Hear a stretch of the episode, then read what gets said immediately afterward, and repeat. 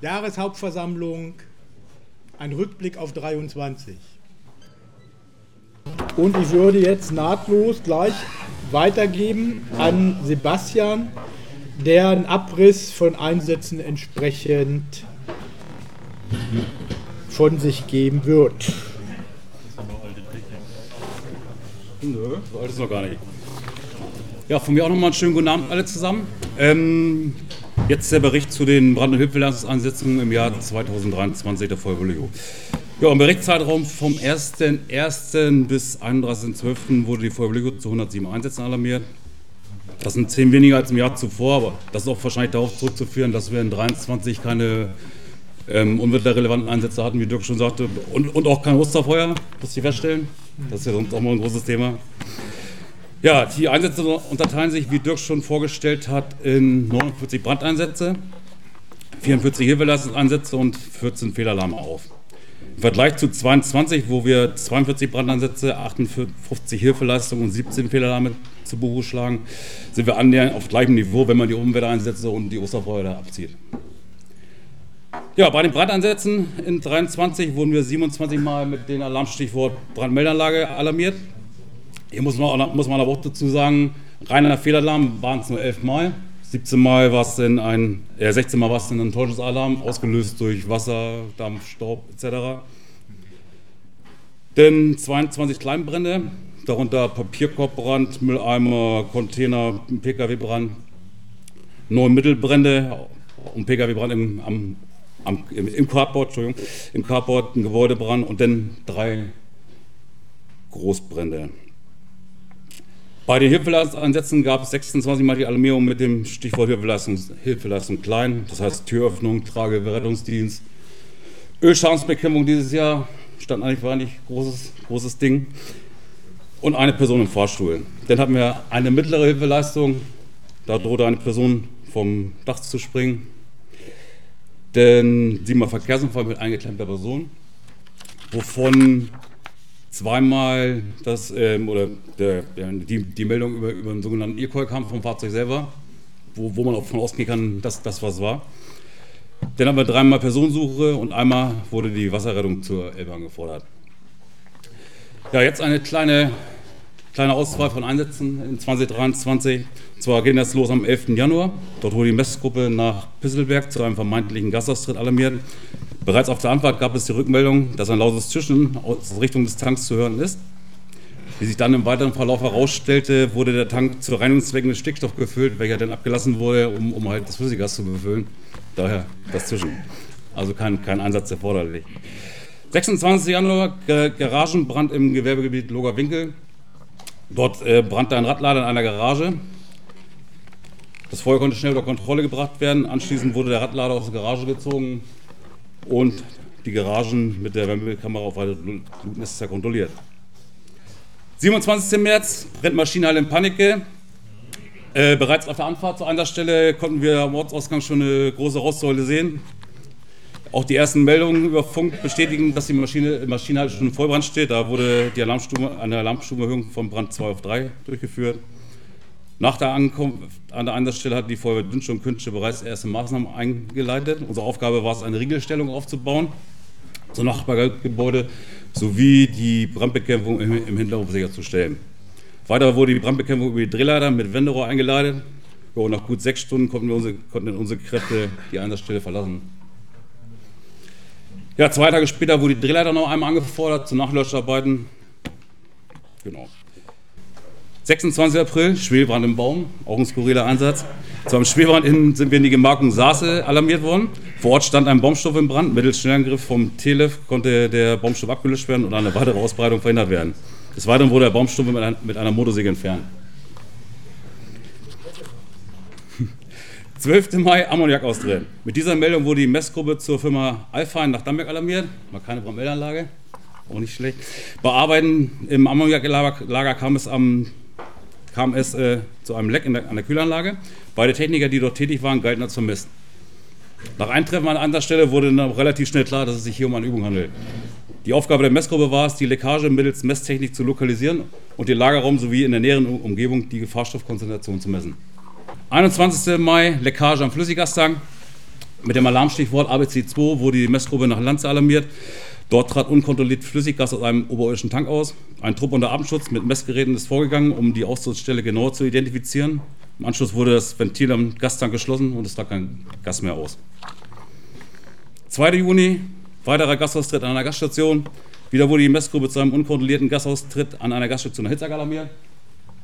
Vor Ort konnte ein starker Gasgeruch wahrgenommen werden. Auch eine Messung bestätigte eine explosionsfähige Atmosphäre. Mittels der vorhandenen Messtechnik konnte eine Undichtigkeit an einem Messstellenschieber lokalisiert werden, welcher durch den Gasversorger geschlossen wurde. Denn 23. Juni, Anforderung Tragehilfe über Drehleiter, ist eigentlich für uns ein Routineeinsatz, denkt man immer, bis wir vor Ort waren. Vor Ort wurde uns denn, oder vor uns wurde uns die Aufgabe mit, mitgeteilt, und zwar ging es darum, eine 80, 180 Kilo schwere Person aus dem zweiten OG nach unten zu verbringen. Das große Problem an der Sache ist, dass unsere, unsere Krankentragenlagerung an Drehleiter nur, nur bis einem Gewicht von 160 Kilo ausgelegt ist. Weiter konnten wir die Person auch nie übers Fenster rausbringen, weil die Fensteröffnung einfach zu klein war dafür. Somit, somit blieb uns nur der Treppenraum, der allerdings nur über eine enge, nicht vertrauenserweckende Holztreppe verfügte. da es seitens des Rettungsdienstes auch noch Unstimmigkeiten in Bezug des Transports gab, sah auch hier nicht jedes Fahrzeug für dieses Gewicht ausgelegt ist und ein Spezialfahrzeug benötigt wurde, hatten wir Zeit, uns Gedanken zu machen, wie wir vorgehen. Wir haben uns dann entschieden, den Transport mit der Schleifkorbtrage zu realisieren und die Person über die Treppe heruntergleiten zu lassen. Dafür musste aber im Vorfeld, oder mussten im Vorfeld diverse Geländer und Gegenstände im Treppenraum abgebaut und, und, und entfernt werden. Nachdem das Fahrzeug zum Transport eingetroffen war, wurde die Person in der Schleifgurttrage durch Leinen gesichert und soweit es der Platz zuließ, von uns und dem Personal des Rettungsdienstes ins Erdgeschoss begleitet und zum Fahrzeug verbracht. Hier Einsatzdauer drei Stunden. 27. Juni, Kraftstoff auf der Jetzel. Vor Ort wurden wir bereits durch einen Mitarbeiter der unteren Wasserbehörde vom Landkreis empfangen. Auf der Dravener Jetzel in Höhe des Kreishauses war optisch ein Ölfilm zu sehen, der aus einem Regenwasserkanal entsprang. An der Ostzugsöffnung des Regenwasserkanals ähm, sowie an der Böschung war ein starker Dieselgeruch wahrzunehmen. Der Kraftstoff wurde mit schwimmfähigen Bindemitteln gebunden. Weiter wurde eine Ölsperre in Höhe der Umgehungsstraße, bevor die Dravener jetzt in den Mühlenbach übergeht, äh, aufgebaut. Die Ölsperre macht, es, macht eine tägliche Kontrolle sowie das Abschöpfen des Bindemittels erforderlich, was insgesamt sieben Ansätze ausmachte. 27. Juni, Pkw-Brand im Carport. Mit, voller, mit Vollalarm wurden wir zusammen mit den Feuerwehren aus Lübbow, Bösel, Dangsdorf, Woldersdorf und Wustrow nach Lübbow zu einem Pkw-Brand im Carport alarmiert.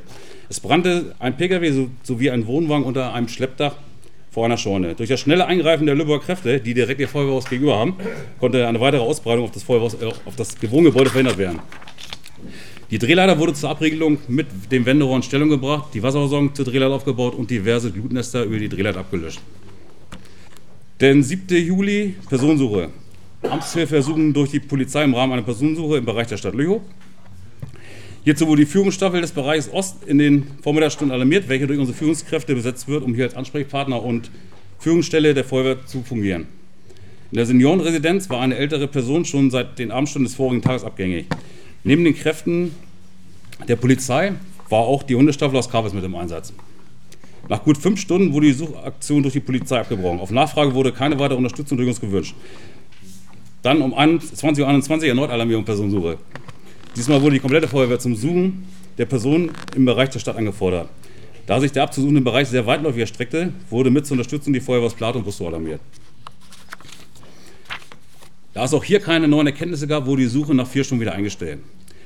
Zwei Tage später, am 11. Juli, wurde dann die Wasserrettungsgruppe mit Boot angefordert, um die Personensuche im Bereich der Jetzel und Nebenflüsse bis Lübbow hin fortzusetzen. Auch hier keine Erkenntnisse. Nach über drei Tagen wurde die vermisste Person durch zwei Landwirte auf einer Nackerfläche zwischen Salzwil und Heuersburg dehydriert, aber lebendig aufgefunden. Was sich hier im Nachhinein gezeigt hat, ist, dass die Richtung der Suche schon gestimmt hat, bloß durch das teilweise sehr träge in Aktion treten des zuständigen Behörden war der Forschung der Person nicht mehr einzuholen. Das muss man ganz klar sagen. Dann aber am 18. Oktober eine unklare Rauchentwicklung zu einer unklaren Rauchentwicklung wurden beide Züge in die Innenstadt Richtung Waldstraße, Kreuzung Damberger Straße alarmiert.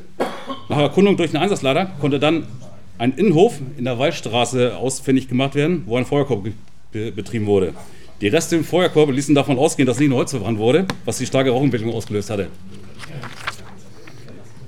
1. Dezember, ausströmendes Gas an der Tankstelle An der Teamstankstelle in der Seeauer Straße strömte an einer Zapfpistole der LPG-Tanksäule leicht hörbar Gas aus. Die, Zapf, äh, die Zapfpistole samt äh, Schlauch waren bereits eingefroren. Eine Messung mit dem Mehrgaswarngerät ließ aber keine explosionsfähige Atmosphäre in der näheren Umgebung feststellen. Nach Rücksprache mit der Serviceleitstelle wurde der Notschalter der Tankstelle betätigt und vom Stationsleiter ein Schieber geschlossen. 30. Dezember brennt Altkleidercontainer. An der Ecke Ernst-Kürgen-Straße, Königsberger Straße brannten einer der zwei Altkleidercontainer. Ein Trupp unter Armschutz hat mit der Schnellangriffsvorrichtung vom Tankfahrzeug die erste Brandbekämpfung von außen über die Einwurfklappe durchgeführt. Mit dem Akku-Kombi-Gerät wurde dann die untere Tür geöffnet und weitere Brand, eine, eine, weitere Brandbekämpfung durchgeführt. Im Anschluss erfolgte die, eine Nachkontrolle mit der Wärmebildkamera. Hm? War akkurat, lief. Hat, hat sich. ja. Jo, den Abschluss und 107. Einsatz bildete am 31. Dezember ein Schäumbrand. Um 21.55 Uhr wurden wir mit Vollalarm in die Ortschaft Süden zusammen mit den Feuerwehren Küsten, Gürtin und Kamitz sowie die Führungsstaffel West zu einem Schäumbrand alarmiert. Die Drehleiter wurde zur Abriegelung auf dem Hof in Stellung gebracht, eine Wasserversorgung zur Drehleiter errichtet und die Einsatzstelle ausgeleuchtet. Ein Trupp unter Artenschutz war mit Zero im Innenangriff in der Scheuern eingesetzt und hat die Brandbekämpfung durchgeführt. Nach anderthalb Stunden konnten wir wieder die Einsatzstelle verlassen. So, das war mein Bericht. Hat einer Fragen? Danke für die Aufmerksamkeit. Ich habe dein Zettel drin angebracht, glaube ich. Ja, vielen Dank, Sebastian, für deine Ausführungen.